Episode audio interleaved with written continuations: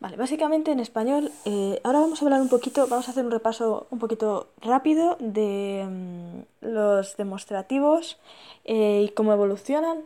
En latín, eh, ic significaba este, iste significaba ese, ile significaba aquel, con sus respectivos aec fue para esta, oc para eso, esto, em, iste para ese, ista para este esa, istut para eso, y así sucesivamente, ile, ila, ilum, para ile, ¿qué significaba aquel?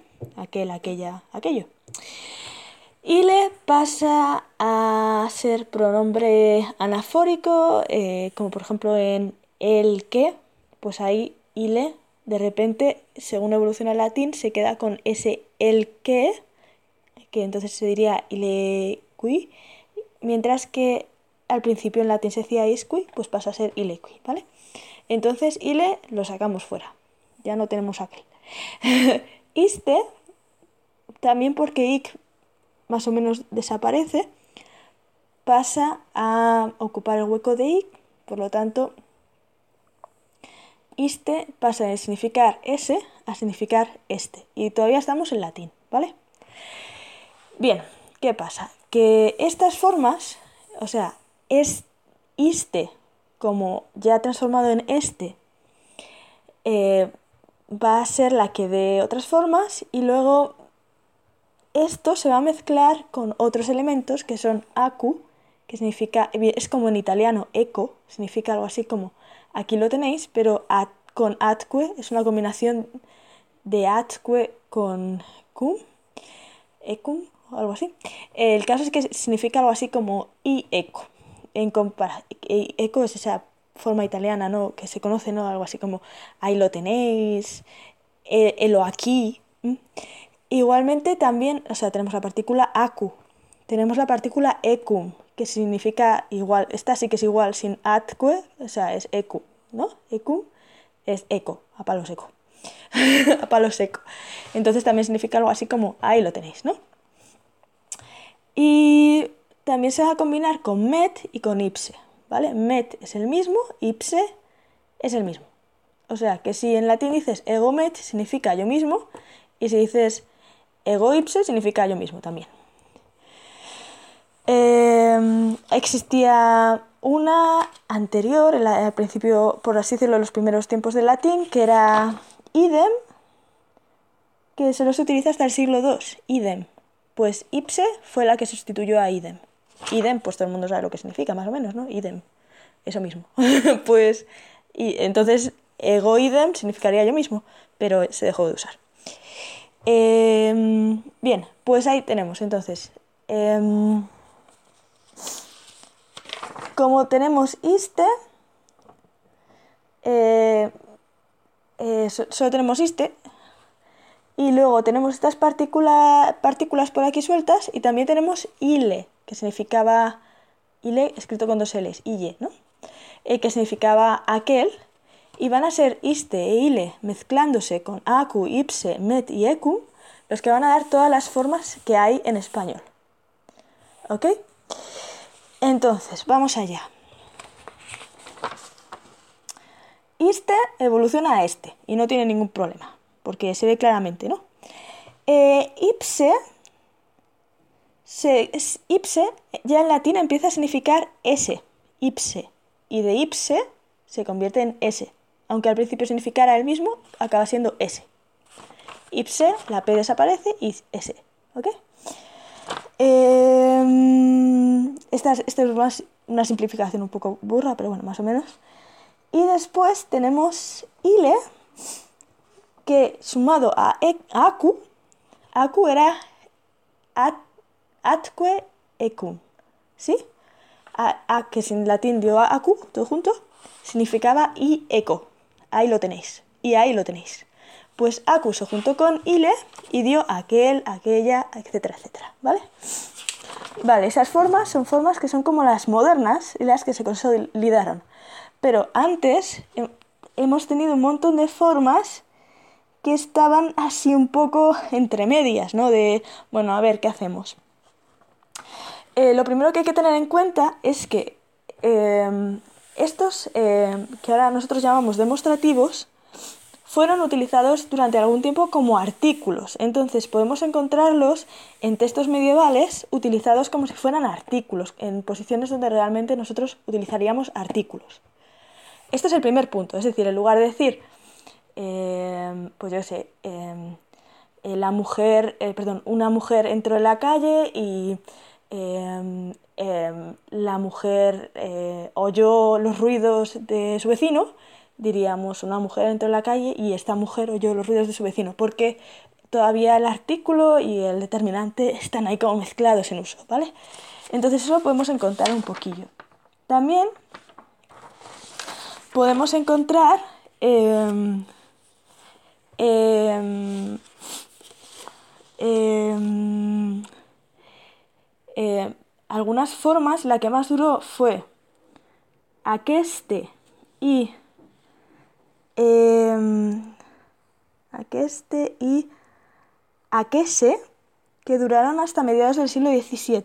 Aqueste y Aquese. Seguro que es una, sobre todo Aqueste, me parece que es bastante frecuente en la literatura del siglo de oro. Bien. Más formas, algunas más antiguas. Eh, Bueno, em, a ver, eh, vamos a tener... Em, vale, vamos a hacer un pequeño análisis porque, vale, ya hemos visto un poco cómo evolucionan, pero ahora hay que añadir algunas cosillas. Eh, por ejemplo,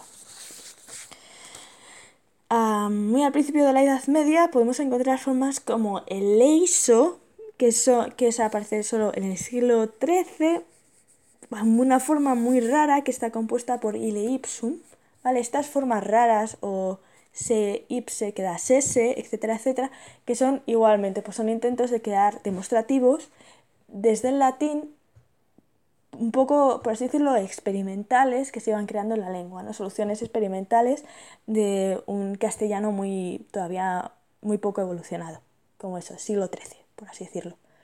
Siglo XI, siglo XII, siglo XIII, por ahí. Eh, Después, formas medievales que, duran un poquito más del siglo XIII, tenemos estroto y es otro, que están compuestas con la forma otro, evidentemente, es eh, bastante fácil de ver.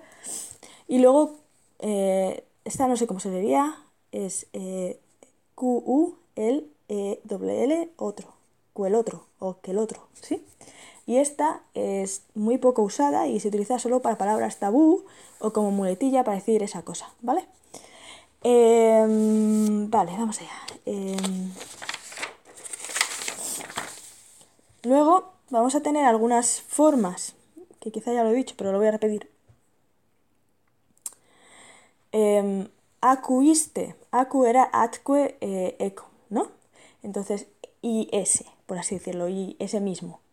O, y el o aquí, por así decirlo, ¿no? Entonces, eh, esta forma acuiste va a dar a, a, aqueste, ¿ok? Aqueste, que dura hasta el siglo XVII, y aquese, con acu ipse, ¿ok? Aquese, o sea, como ese, pero con ac, delante, ¿no? Aquese, a q e s e. Y eso, y eso igual, son formas que van a durar hasta el siglo XVII. Más cosas. Em, vamos a encontrar también distintas variantes que formadas sobre met e ipse, eh, vamos a tener met, met ipse, o sea, ese mismo, ese mismo otra vez, como mismo, el mismo mismo, met significaba em, mismo como en ego met, yo mismo, y ipse, eh, ego ipse, ego ipse ego, eh, yo mismo, ¿ok? Entonces, met ipse significa el mismo mismo, vamos, ese. Entonces, metipse va a dar medes. Y luego vamos a tener otras formas mm, em, bastante em, populares que van a venir de met ipsimus, ese mismísimo, el que te estoy diciendo, ¿no? Met ipso, met ipse ese mismo, ese mismo y luego isimus, o sea, el que ya no puede ser otro.